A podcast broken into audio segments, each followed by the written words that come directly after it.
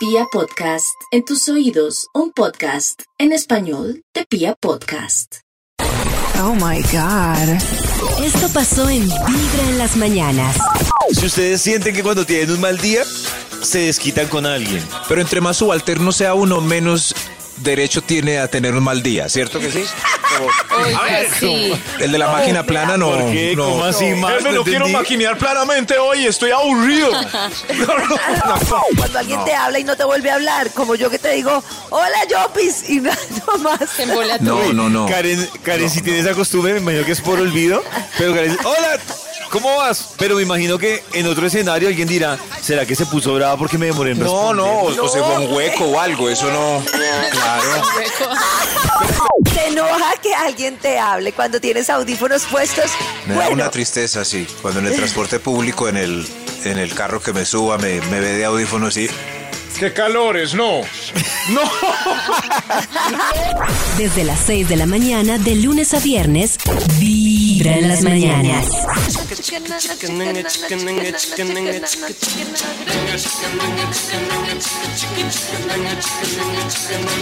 Compañeros, siempre fuimos compañeros de alegrías y tristezas en la escuela y en el bar.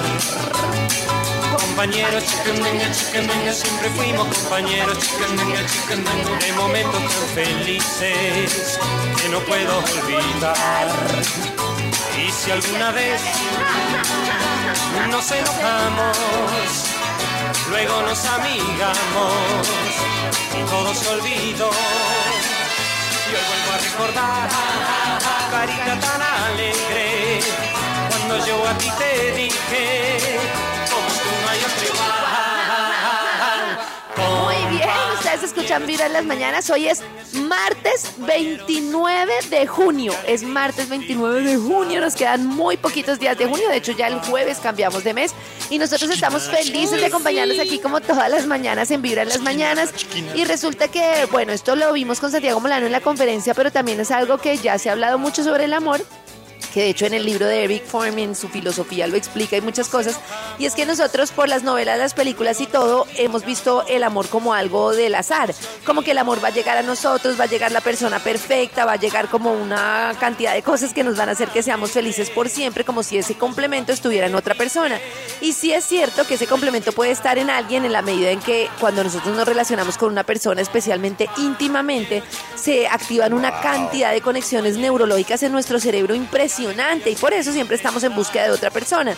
Pero también es cierto que el amor debe verse como esa libertad en la que la otra persona es como es, yo no la puedo cambiar y lo primero es yo entender cómo soy yo y ser feliz para poder emprender un camino de respeto por la individualidad de la otra persona y no poner mi felicidad es que en cuando tú me mires, cuando tú me ames, cuando tú cambies, cuando tú seas así, porque eso es un imposible que nos enseñaron, como si la felicidad estuviera en ese complemento y no es así. Entonces es muy importante ver el amor desde ese trabajo, desde ese arte de amar, de cómo yo aprendo a amar mejor a las otras personas y puedo llevarlas a, a que estén bien como son sin necesidad de Tu cambiarlas. corazón no late. Vibra. A esta hora, un chisme nata. Chismecito internacional, pues resulta que hace días Britney fue a, a donde su juez a contar la historia, a reclamar por su custodia, que hace más de tres años la tiene su papá.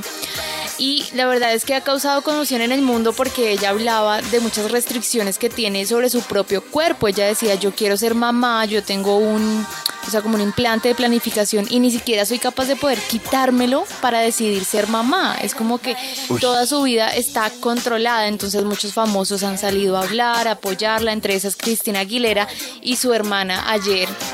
Jamie Lee salió en las historias a decir que ella nunca se ha manifestado públicamente porque era eh, derecho de su hermana poder alzar su voz, pero que internamente como familia la apoya y siempre ha estado ahí y siempre estará ahí. Y Cristina también aclara rumores de que no hay rivalidad, sino que hay apoyo y hay empatía y comprensión hacia ella porque está viviendo una situación muy difícil en donde no puede decidir siquiera si quiere ser mamá.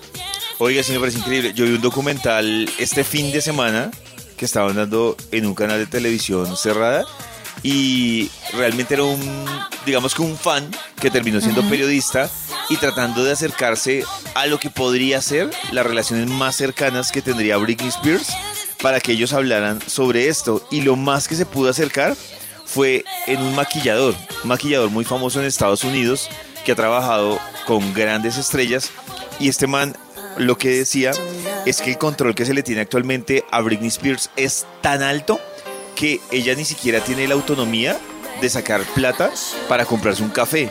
O sea, todo tiene que Es ser autorizado, controlado por su papá. Yo no sé pero lo cómo le que cabe en la cabeza a su papá hacer todo eso.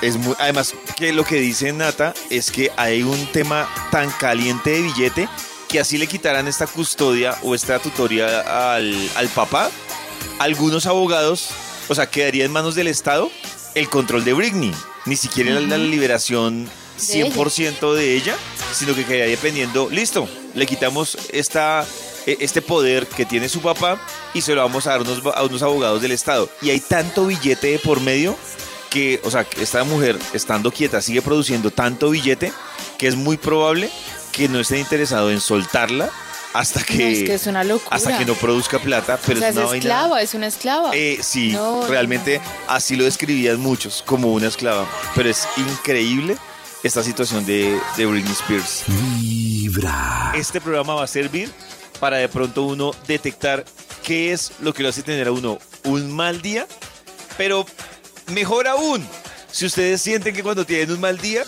se desquitan con alguien. No sé, por ejemplo, la gente que acostumbra o que acostumbraba antes de pandemia, por ejemplo, a llevarse los problemas a la casa. Entonces, si tenía un mal día en el trabajo, llegaba a la casa y ahí seguía el mal día. Yo no sé si ustedes tienen identificado qué les puede generar un mal día. Hay algo que a mí se me tira al día y es esto. Eh, Veo que no los tienen Ah, eh. Amanecer con algún tratarlo. dolor de algo. ¿Sí? De cuello. Uy, sí. Me levantarse levanté con tarde. dolor de cabeza ya, grave todo el día. Uy, Y Nata, claro. que es viejita dolor para los cabeza, Sí, exacto. Qué pecado levantarse tarde también. Uy, eso iba a decir, levantarse tarde. No, a este mí cualquier reloj cosa que altere mi rutina diaria es como que ya juepucha. Por ejemplo, si yo si no alcancé a hacer lo que hago por la mañana normalmente, no sé, a meditar o no alcancé a bañarme o no alcancé a algo, es como, no, ¿por qué? Eso. Pero. Lo que sí creo es que uno tiene que avanzar porque yo veo mucha gente que se despierta y se desquita con otro en la casa, con la pareja, o sea, le pasa Desde que se algo. despierta. Sí, o sea, tuviste un mal día y es como, ay, ¿por qué no compraste esto? ¿Por qué no pagaste esto? Y a mí eso me parece que uno tiene que entender que el del mal día es uno y que está bien de vez en cuando que la pareja tenga que entender que uno tiene un mal día, pero es que hay gente que se vive desquitando, o sea, los jefes que se desquitan con los que trabajan con él, los no sé qué. Y me parece que es muy duro uno vivir porque se le atravesó a alguien en la calle, un carro, llegar de mal genio a la oficina. Uy, a mí sí parece muy Karencita. Cuando uno ve que llega un jefe que tuvo, que- ¿cómo es que dice uno? Que no la arroparon en la casa Sí, y sí, llega a sí. desquitarse con uno. Eso sí me parece muy Uy, qué pereza. Pero no, pero yo creo, pollito, que la gente tiene derecho a tener un mal día. El problema es que hay gente que le pasa todos los días. Yo digo, por ejemplo, que mi jefe, por ejemplo, a mí me pasa que tiene un mal día cada como mes y medio, cada dos meses, y uno sabe, ah, tiene un mal día, igual que uno, listo, ya pasó. Pero, pero entre más subalterno sea uno, menos derecho tiene a tener un mal día, ¿cierto que sí? Oiga, sí. El de la máquina plana no. ¿Por qué? no. ¿Cómo así, Max? Jefe, no quiero maquinear planamente hoy, estoy aburrido. No, no, no. Me da ese no pena, pero eso no aplica acá. Nati a veces tiene mal días. Ay, aquí tampoco. Yo puedo estar súper triste y lleno de deudas. Y me toca, pues, claro. Vibra. Hola amigos de Vibra. Hola. Me saca de quicio en las mañanas cuando llego a mi trabajo. eh, soy chef y cuando empiece a hacer el desayuno que se me riegue la avena o el chocolate o lo que tenga la estufa, eso me pone súper de mal humor y me daña toda la mañana. Gracias, mi corazón no late. Vibra. Hay, hay detalles bobos que uno sabe que, que si uno lo hace va a pasar. Entonces, no sé, uno sabe que si se va, se va a regar la leche. Pero igual uno No espera se que va. no. Confía. se va. Y limpiar Confía. ese reguero. Ah. Mientras Ay, la me da leche- pena, pero no es culpa de uno, es culpa de la leche. Uno la puede esperar Oh. 10 minutos y no se riega. Y se voltea uno un segundo y se riega. Oiga, no, sí. la leche es muy La hijo de leche es muy rabona. Muy rabona con uno. No, no, no. Me da pena, pero no. Vibra. Estamos hablando de esas cosas que nos sacan de casillas. Nos desquitan. Estamos con alguien. ¿Ustedes son de los que se enojan fácilmente o no es fácil? yo quiero volverme Sí, un fácil. poquito de mal genio. ¿Más? No, Karen, no, porque tú tienes mucho poder. No, Karen, No es lo mismo es que, que- tú no, te enojes a momento. que yo me enoje. Yo debo decir algo, Karencita, para aclararle. Una cosa es enojarse fácilmente y otra cosa es disimular fácilmente. Yo creo que Karen tiene la facultad de disimular. No, no, Pero- no. Pero a mí se Karen me- no se enoja. A mí se me nota, Pollito Sí, siempre me dice, oye, claro. estás brava. A mí se me super nota. Pero, disimula. entonces, ¿cómo- No, A mí también pero se me nota yo- horrible Sí. cuando algo, algo no me gusta. pero Karen porque, Brava es lo más tranquilo que yo conozco. sí. Pero yo digo que casi, casi no me enojo. Y entonces, según nuestro análisis del programa de la tarde de ayer de Max, ¿por qué no tener inteligencia emocional? Si yo me enojara, por ejemplo, la- las niñas me tendrían como más, yo no sé, yo con mi mamá, yo era como, no, yo voy pianito porque yo sé que si no esta mujer se pone furiosa.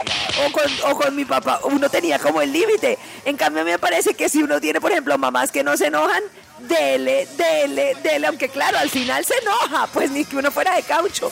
Pero, le Pero costó. como era, el tema, como era el tema de Max, ¿por qué tener? eh, No, Porque porque- no, no, es no, bueno no, manejar era- las emociones. Eso. Es porque es mejor no tener inteligencia emocional, entonces eso, pero pero David, pues, pues sí ve para que no para que no escuche el vibratorio, hermano. Eso le pasa. Sí, pollito, porque Max decía una cosa y tiene toda la razón. Al final, el que tiene la inteligencia emocional, pues le toca aguantar más porque le van a caer más encima, no sé qué. El que no tenga inteligencia más emocional, pues manda Claro. todo para el carajo, entonces nadie se la monta. Exacto. Tremenda Sí, reflexión. Pero bueno, yo lo que quiero decirles es que si ustedes responden a, imagínense, más de 11 de estas cosas, son personas que se enojan fácilmente, se enoja y por todo, se enoja y por todo. ¿Listo? Listo. Por ejemplo, te enoja cuando una persona te escribe oye y nada más sin Sí, decirte que quiere como oye y ya se queda ahí. A mí No, no. Cuando empieza a no, escribir no, a mí como no. por partes. Hola, ¿cómo Pero es que, estás? no, ¿Qué? por parte sí, pero el oye para mí es el saludo, ¿no? Oye. No, No, a mí me gusta pero que se vaya el a mensaje cuando de una vez. Exacto, cuando alguien No. te habla y no te vuelve a hablar, como yo que te digo, hola Yopis, y nada más. Se embola No, todo. no, no. Karen, Karen si tiene esa costumbre, me imagino que es por olvido.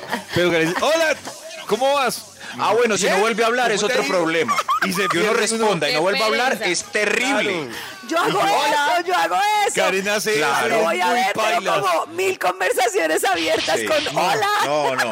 Es No, no, no, no. pailas. Pero Ya hay- es que son muchas lo- cosas. Exacto, lo peor es que digo que le iba a decir, güey, madre. Además, ¿qué le yo digo, yo porque Según yo Carreño. conozco a Karen, pero me imagino que en otro escenario alguien dirá, ¿será que se puso brava porque me demoré en No, responder? no, o, o se fue un No. hueco o algo, eso no.